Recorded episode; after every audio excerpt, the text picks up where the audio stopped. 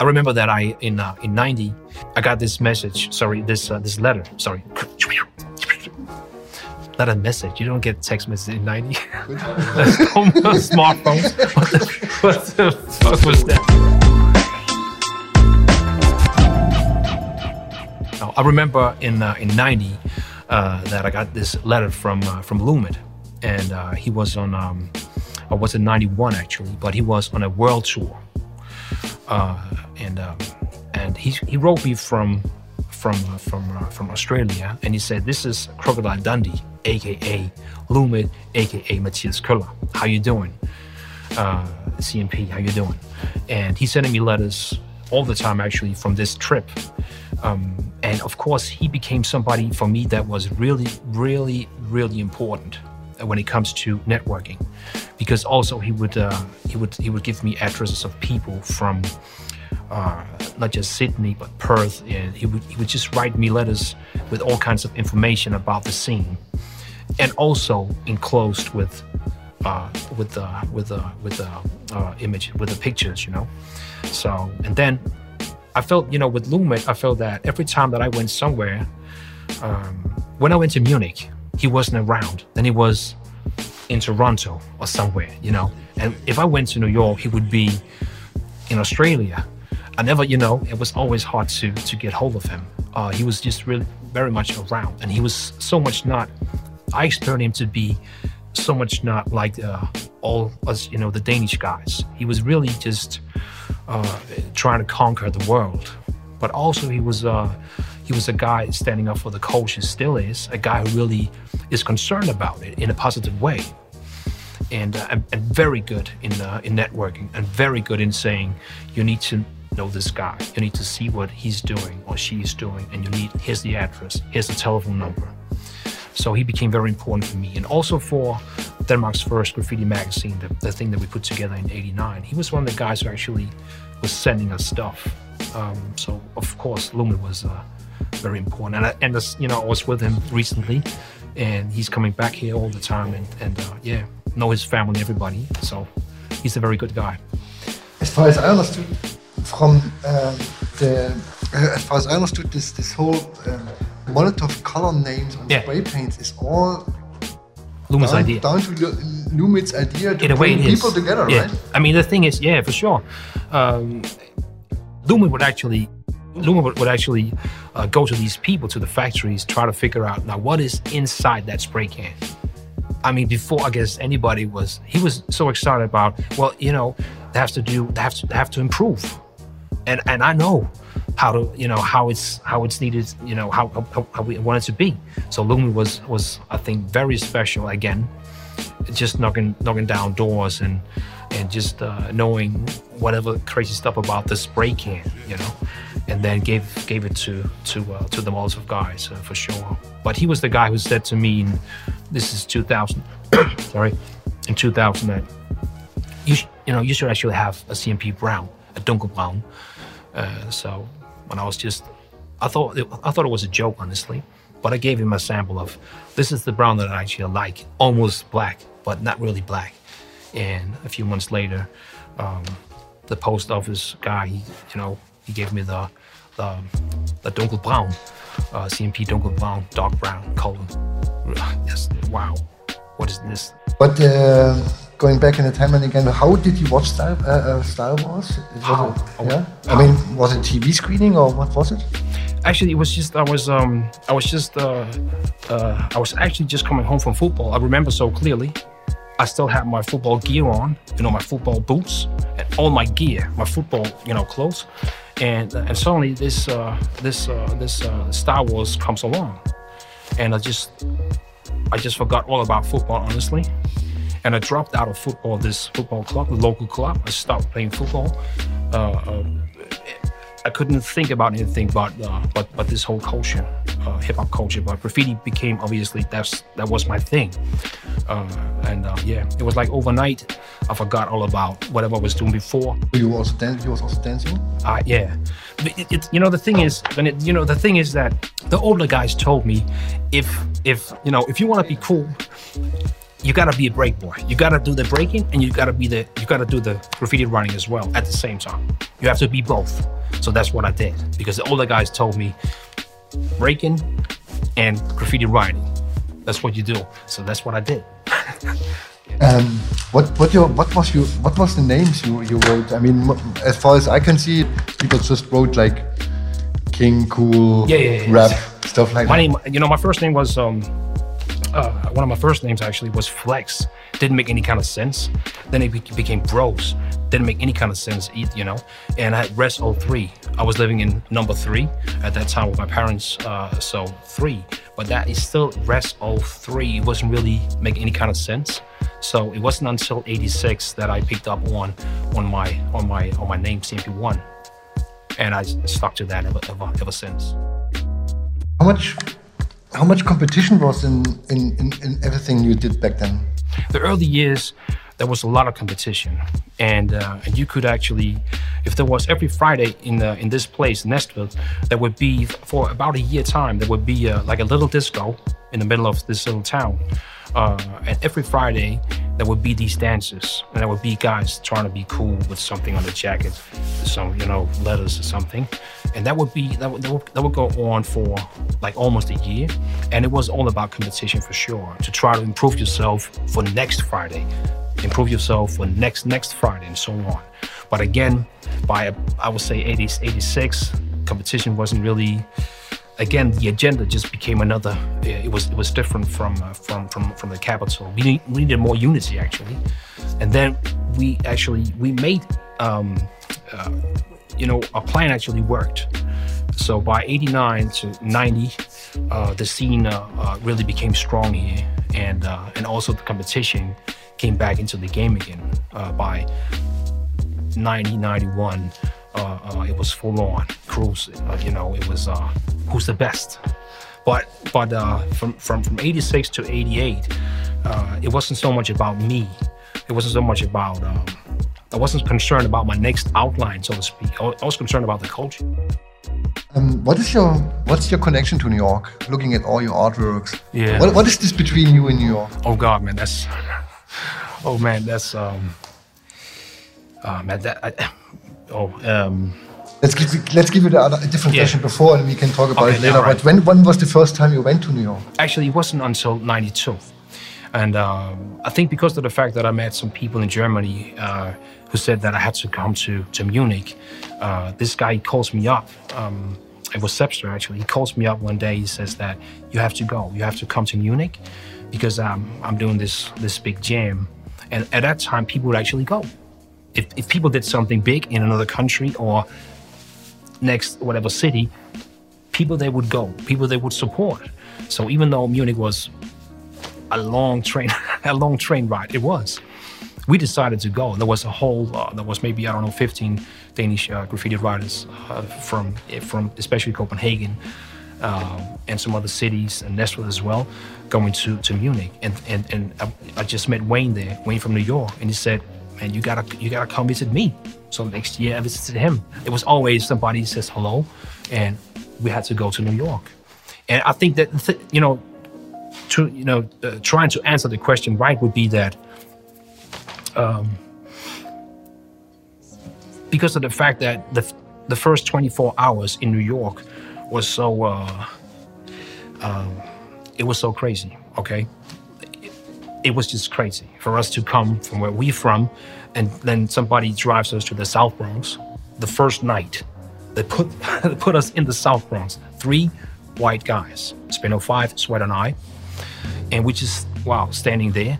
And uh, and we just experienced within the first 24 hours a lot of crazy things, good things really, and they were really cool to us because we came from Europe, and and still even though people came before us for sure, there were many people who came before, but they were still really excited about when Europeans came.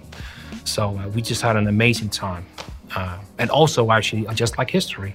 I just, I'm just one of these guys who actually like history, and uh, you know I love history, and that's and all I do. Everything you see here is a tribute to uh, to the scene. It's a tribute to the guys who came before me. That's what it is, because of the fact that because of them, you know, that actually because of what they created, my youth became, you know, much much better. That's that's for sure. That's that's my that's my feelings to uh, to New York for sure. Um, I mean, there was there was a time. I don't know. Uh, many people say it was in the early '90s. Some people say it was in the end of the '90s. But there was a time when graffiti went out, completely out of control with, with everything, with bombings and yeah. stuff like this. Well, um, what was what? When was it for you when you realized, okay, this this is not. I think when I I think about about uh, I would say about 2000. I was I wasn't really. I, I'm not sure that I really got it. I mean, that I really understood how how how crazy it was it was it was uh, developing. Um, but maybe late 90s for sure. But in 2000, 2001 and 2, were just okay. This is a bigger thing. Actually, people are selling canvases. People actually are making a lot of money out of this, and I wasn't really um, um, I wasn't really used to that thought. Uh, for me, it was this a little uh, really are they gonna you know because in the time where, where I'm from, it was um, nobody wanted graffiti. The only thing they had, the only interest they had in graffiti was we don't want it. that was the only interest that actually had. We don't need it. We don't want it. We don't like it at all. So just you know, don't give us graffiti. And then suddenly, when the whole society changed, changed, you know, turns turns around, and they actually ask for it, that was uh, that was that was that was quite an uh, you know um, uh, that was hard to deal with for me to understand that now people are asking for this for this uh, for this uh, for our movement for our you know uh, whatever we do on the walls in the streets. Not they wanted in some kind of a gallery. That was uh, that was that was pretty wild. When you look at graffiti now it's more or less i mean it's of course always a point of a point of how you uh, it all depends a little bit from the point you look at it but um, it, the connection to hip-hop is very very low yeah, now. compared to now, uh, compared to, to back in the days oh, yeah, when, when yeah, you started. Sure. How do you how do you feel about it now? Because it still looks like you know you you have this you know this this hip hop kind of thing in your in your in your work in your art, right? Yeah, I know. Yeah. Um, uh, I, am not sure. I mean, maybe actually, to be honest, again, um, it feels strange for me because the love for the hip hop culture, uh, the original mind frame, the original mind frame of hip hop culture, the way that it was presented to us, is still uh, all, all my work is based on that. You know, uh, the peace, love, unity, and having fun. Um, and again, the history and studying the history from the 60s to the 70s. I study it even now, and I always study it and I always will. I want to know more about the history. So for me to see it's going somewhere else is is okay with me, but I couldn't go. I'm still so much uh, uh, grounded probably in uh, in hip hop in hip hop uh, culture. Um, it's not that I that I that I'm dancing every day. It's not that I'm listening to rap music every day.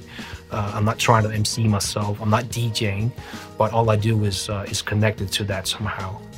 So when I see somebody doing, you know, other styles, whatever, uh, I feel like, um, you know, wow. But it's it's it's not it's not. Uh, I couldn't do it. I'm just I have my path, uh, you know, and it's and it comes from the New York for, for sure uh, era. the, the persons that you can that uh, um, that are on your art, the, the yeah boys and yeah. girls. Yeah. Uh, who, who is this? I mean, is this just some fantasy figures or? yeah, it is actually, and then again, it's all of us just in, in that guy because all of us wanted to eventually at some time we wanted to be on that platform, waiting for the train so it's all of us in a way. It's for sure it's me, and it's my friends, and it's you and it's Lars, and it's you and it's you. And all of us, you know, especially maybe the, the European guys, uh, wanted to. Okay, how was it back in '72? you, you, know, how was it back then? Or how was it in uh, in '82 when they filmed Style Wars? You know, or how was it in? So it's it's all of us in that in that character for sure. Um, can you tell me? Can you tell me a little bit about about Sweat? Yeah. Um, who's who's uh, it's it's it's your partner, right? Yeah. It, I mean, yeah, who's? Yeah. Can you can you explain us? Uh, trying to be sh as short as possible, yeah, sure. but not. I'll do, you, I'll do it. You don't have to run. Uh, but who's Sweat? Sweat is uh, is uh, for sure. He's one of a kind. Uh, no doubt whatsoever. Not because he's my friend, but he is one of a kind. And uh, not so long ago, actually, maybe a few years ago, uh, one one day actually, I finally uh, now I know what it's about with Sweat. Um, he's actually he's painting as if he's a you know uh, he's a music guy. He's actually a you know jazz musician or funk, whatever. He's on a you know saxophone or you know. There's so much music in what in, in, in what he's doing. If you look at it when he's painting, it's almost performance. But he's not trying to perform. He's pretty. He's a shy guy in a way, but his uh, is it's it's like it's like watching a show when he's painting, and I've watched it for I've I've, I've seen it for so many for decades now. But uh, but he's uh, he's one of a kind, and he's um, he's very uh, he has a he has uh, he's super super engaged. Uh, he's so passionate, and um, and of course I take it and I give it back to him, and he takes it and gives it back to me. So he's he's he I would say he's the perfect partner you could ever have, for sure. He's gonna push you in the right direction, for sure. It's interesting because uh, I, I never have seen him painting in the 90s, but I've seen him painting with stuff he's doing now. Okay. Yeah. Um, can you tell me how? I mean, back in the, back then, in 25 years ago or 20 Yeah. years ago, he painted this amazing wild stars. Right? Yeah. Um, it's impossible to paint them in the same, you know, Yeah. Rhythm. move. that It's not the same rhythm. No, No. it was it was another rhythm. It was it was more technical back then. Again, oh, he's try you know I, you know at that at that time he tried to be more um, more complex in a way. Um, but again, he was trying to find his way. Uh, for sure, the last I would say five years, uh, he finally um, he finally came to to the position or or um, to the stage where you know where he you know needs to be the the place that he talked about for so many years. Now all that talking is now translated into where he is on the wall now. Uh, the power, the the natural uh, it's like um you know you have the spray you have um you have the spray can of course and then uh, the cup or whatever and that and the is like the the you know so it's and that's what he he didn't say it but that's actually that's where he wanted to be years ago now he's finally now he's finally there but in the 90s he was somewhere else uh, but for sure he's he's um he's he's on his right shelf now for sure when, when all those new spray paints came up, right, with the MTN 94 Hmm. Yeah. and, and also Molotow and Yeah, Montana sure. Germany and blah blah. How do um, how did how how you experienced this that era? What, what how was it for you? Honest truth is that I was uh, I was going in another you know direction. Uh, of course, I was um, uh, I was really surprised about it. I was surprised to see that okay now it's really becoming uh, uh, and now you know it's getting more serious in a way. Now there's there's more business in it, but um, I wasn't so much about um, uh, uh, knowing too much about the new the new tip or can or or, or, or pressure or or pigments or whatever. I wasn't really into that because I wanted to uh, I wanted to at that time actually um, um, I wanted to make to to um, to make my pieces look more like like like like like sketches uh, and more like you know like charcoal or or, or like markers uh, on the walls. So I wanted I wanted my spray paint to look a little you know a bit more messy, you know. And now you have these uh, brands trying to make it more clean or more power and more you know all these effects. Uh, I wasn't so much about the effects. I was more trying to get back to how it actually looks on the paper when you just do the first lines like it's like a sketch. So I was I was my path would be try to make it make it make, make it look like a sketch on the wall. So I wasn't I wasn't so much into the um, into uh, what was new on the market. I wasn't I wasn't too excited about it. I wasn't against it, but I wasn't like you know I, I need the new products. I wasn't really so much about that. So you can say that the uh, old piece painted in New York with some standard cap and old rusto looks better to you than uh, in a way. I mean, the energy, of course, I, the energy I love. And also, when, when we went to New York and just whatever we could find, we would just use. We would just, whatever, uh, you know, whatever, we just used it. And we just loved it. The fact that we actually made it, that we did it. And, and, and uh, for, for sure, it has some, uh, I believe it has some energy. Uh, just that raw, you know, the original whatever, uh, you know, uh, spray can and the tip and so on. It has something. It has a flavor of, of, of its own in a way. Do, do, do you think that graffiti slash um, yeah, art from the streets needs an needs an history telling? I do. I think it's so important. I think this whole story is uh, is something for even my kids to know. I have kids now, so I mean, I, I want them, I need them to know the right, you know, the, the right story because it's still very young. Actually, it's a very young art form in a way. I mean, these these legends, the first ones, you know, most of them are actually still here. So it needs, you know, it's, it's, it's really important that somebody tells the story right, for sure. Um, how do you feel? I mean, we, we have seen these murals in, in the city. How do you feel about this um, ongoing mural movement? It's still going more and more and more. How yeah. do you feel about that? I mean, you have different opinions on that. Yeah. Um, How do you feel? I mean, uh, I have, uh, you know, here locally, I uh, I don't have any kind of problems with it because truth is that I run it together with a sweat and also the community that I work for also uh, owns the project. So here I have uh, a chance to actually um, uh, to make sure that, in my opinion, that it that it goes the, in the right direction. So uh, for me here, because of this concept that we have, we have a pretty strong concept. I find it to be uh, to be very very cool, and it's actually it's it's um, it's standing on the shoulders, you can say, on on the story, the local story. I mean, it's based on uh, it's built on a local graffiti uh, culture. If it wasn't for a local graffiti, you know, really graffiti culture, these murals wouldn't be here, because all the artists that we that we have invited, they come from that culture. The, you know, graffiti first. It was graffiti first. They have to be you know, before they became designers or artists or painters or muralists or whatever they want to call themselves, street artists even, they come out of graffiti culture. And we knew them and we followed them before we even, before these murals uh, even, uh, even came around. So uh, um, it depends on the concept. It depends on the concept. But if, if, if, uh, if these projects have the right story, the right concept, I think is pretty cool. Um, but you have to be careful again. You have to be careful how much and how how much you try to um, uh, how much space you try to take of the city. You have to be really careful about it. But here locally, it's like a family. Honestly, I must say, maybe that's wrong. I don't know. But here's like a family of artists uh, who came out of the you know like a European union of graffiti writers who know each other in a way, who follow each other, who can say good for the next guy. That's why we have from ECB to uh, uh, uh, you know Os Gemeos to Atats Host to Loomit. Uh, you know, it's it's uh, it's a group of people who came from who come from the same background. Um, we missed that. Um, we really really need to talk about Sigi. Um, so let's start from the beginning. When when and how you, you met Sigi?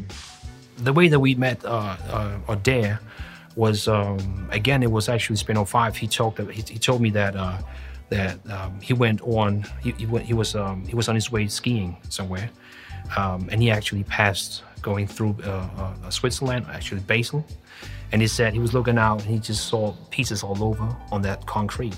So he comes back and he tells me that we need to go down there. We need to go down there. That's uh, that's that must be a crazy scene.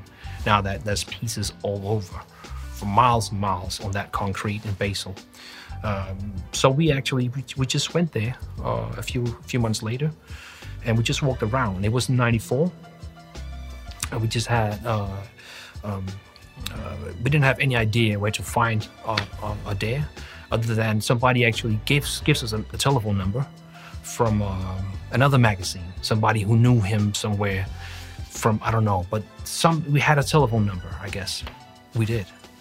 Um, and and um, and we did a piece at the the Basel uh, at the canal. Was it, it, was actually called the canal, and um, and just before we tried to call him up, he never took the phone. He never picked it up, and uh, and just before going to to Zurich, I was like, okay, let's try it one more time. Went back to the uh, to the to the to the phone booth and tried to call him up again, and he said, "Sigi." And uh, hello, this is uh, CMP and Spin uh, we from Denmark. I know the name, Simpi's Ben. I'll be there at the Hauptbahnhof in five minutes. So he, he comes along with, uh, and there was, it was there. And it even said there on the, on the, as far as I remember, on, uh, on his car, the wild side. And he just jumps out and, uh, hello, how you doing? Long hair, looking like, uh, so much not, you know, what I expected in a way. And uh, it, it didn't take me more than maybe 30 seconds to know that this is the guy that I'm, I need to, to know more about. But it was in 94, I met, I met him in 94. So then you, you came back time by time and visit, Yeah. visited him, or how? There's no other place that I went. It became more. a strong friendship, as far as I know, right? Uh, yeah, I was. Uh, I mean, um, uh, um, I could just tell uh, uh, uh, uh, uh, that this guy is uh, is, is some. Is, he's just a special guy. He's uh, he's got some other visions for sure. He's got he's got some you know some special things. Uh, you know, and uh, and just the first night that we we talked all night and just just experienced uh, some new things about graffiti. Some other okay, okay things I didn't hear from anybody. But Dare was just uh, he was just a different guy uh, and he dared to be that different guy for sure. And um, and also speaking of the art, he had another another plan, you might say, and uh, and he was a very strong character for sure, and his style was really strong as well. Uh, so I just went back to, to Denmark and I said to Sweat that as a guy you need to you need to meet uh, Dare. He's uh, he's one of a kind for sure. So we went back to Basel and we went back to Basel and there's no other place that I visited more because of, of, of Dare than than uh, than uh, uh, Basel Basel. Uh, we went back so many times and he came here many many times. Lectures he did here as well and pieces on the walls whatever. And because of Dare, if, if it wasn't for Dare, um, he was the kind of guy that he would stand up for the culture. He would actually stand up for the culture, even on TV. He would do things that nobody would ever think of. I mean, in order for trying to serve it, he became like somebody who actually did good for the culture. And if somebody was trying to, to talk down the culture, he would try to explain to that individual. So he was somebody that he could actually, and also in the name of networking, he could actually put, put people together, and he always and he always did.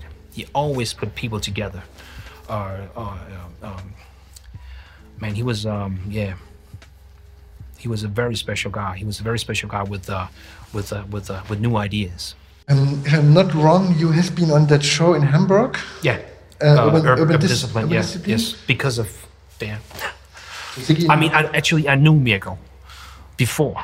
Uh, I met him actually before meeting Dare. I met him somewhere in uh, in, in Cologne. Actually, I met him in '93, uh, Mirko. Uh, but yeah, but um, but it was uh, it was it was it was Dare who was the guy who who uh, who said you have to to be part of taking part in urban discipline. Again, Dare he, he was uh, a very special guy for me, very important for me.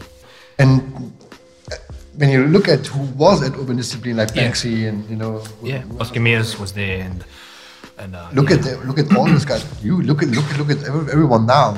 Yeah, You know, I They- mean, everyone learned his lesson maybe over there and uh, did his first steps in at that show, maybe. I think so. Yeah, if you have, I mean, the people from even from Australia was there, who uh, who came and they contributed with something really special, and from Holland and from Germany, of course, and from from uh, from uh, from Brazil, and uh, for sure also uh, uh, Dare. He he played a major role in it, if you ask me. Um, and that, again, because of him, probably it was it was him who said that you need to have have your space in that in that uh, exhibition, uh, Urban Discipline, in 2002. It was for me very very uh, good experience. But that was, was more than 10 years after you went off the wall and started painting your first canvases? Or Yeah, was yeah, this, yeah. When, when was this? Uh, sorry,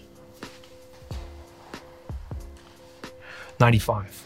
It was uh, it was uh, um, actually it was it was um, again it was it was Dare who made me uh, think more. Uh, trying to you know try to tell your story on the canvas. And he took me to some art stores in uh, in uh, in Switzerland. And he showed me some other materials. And you know you, you can even try brushes you know? What's wrong with brushes you know? Uh, it's not going to take away any kind of flavor or or the storytelling it's not going to get bad or anything if you use brushes or some markers or whatever so so there he he definitely he he, um, he was a big inspiration for me to to think differently and uh, but 95 for me would be the year that I started to do more.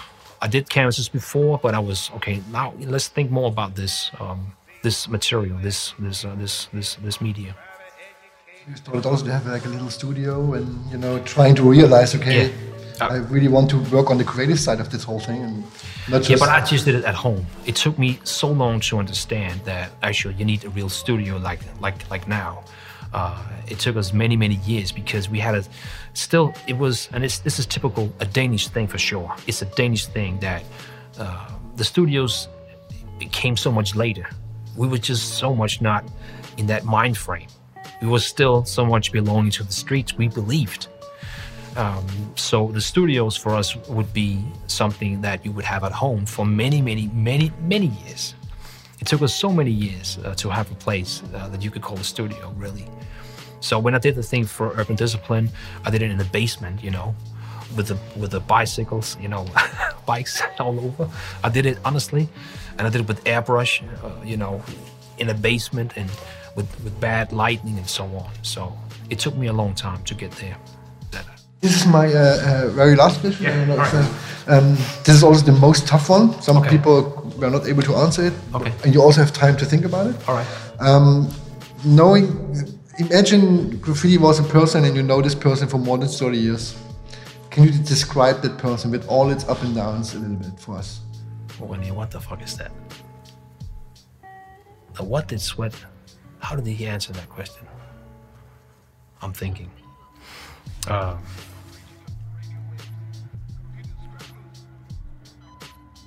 I mean, again, back to what I said before.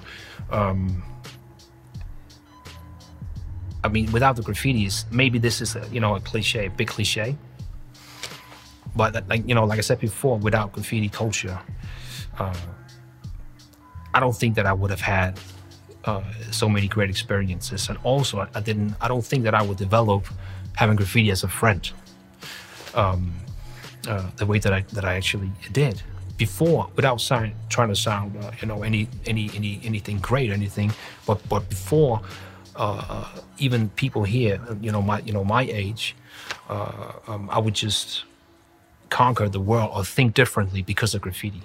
I would dare to do things because of graffiti that normal people wouldn't even think of doing. So graffiti became a very good friend, even in bad times. Um, uh, I would see graffiti as a as a, a very uh, secure, good friend to have along, and always have that in your back pocket, knowing that uh, you know I can do better than that. Uh, not graffiti, but knowing to have that graffiti thing in your back pocket, you could always, you know, I have my name. So actually, in a way, it secured me in a way to have to have um, to have that secret weapon, you know. Even if, if it was if I had some kind of a job, um, you know, that has nothing to do with graffiti, uh, I just knew that that I could always rely on that. Um, all the adventures, all the experiences, and everything that I learned, all the tools that that uh, that I got from from uh, from writing graffiti and from painting, uh, you know, graffiti pieces and let you know letters, characters, the big walls, the trains, whatever. Um, to, to actually know that I could do that would make me stronger in that whatever moment. Yeah. Probably, yeah. that's it.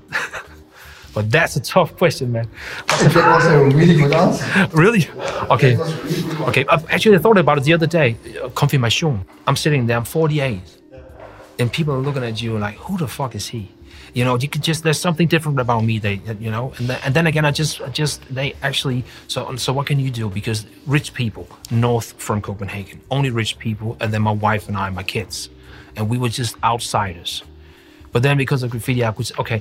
I was like really, um, not being pissed off, but really annoyed. Was, okay, with the big cars and whatever. But then I have my big walls. you know, I have my big walls. And, and and by the end of the day, actually I was more this sounds stupid, but I was more cool than them. And actually they found me to be very interesting because oh, did you really go to uh, Sydney to paint your name? Did you really go to the South Bronx to do graffiti, to do your own graffiti name? That you really go to Basel and to Munich and to Stockholm and to, you know?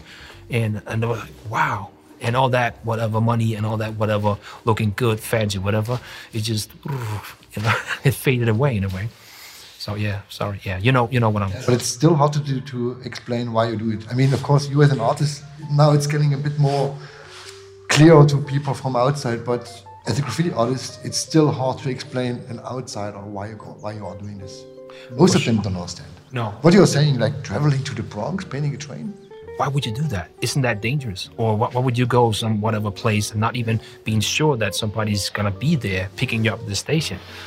How you know what's what are you driven? You know, How far you go for, for yeah, for, for some stupid things like painting on a wall. You're looking at a wall. You're not looking at going on your tourist whatever guided tour.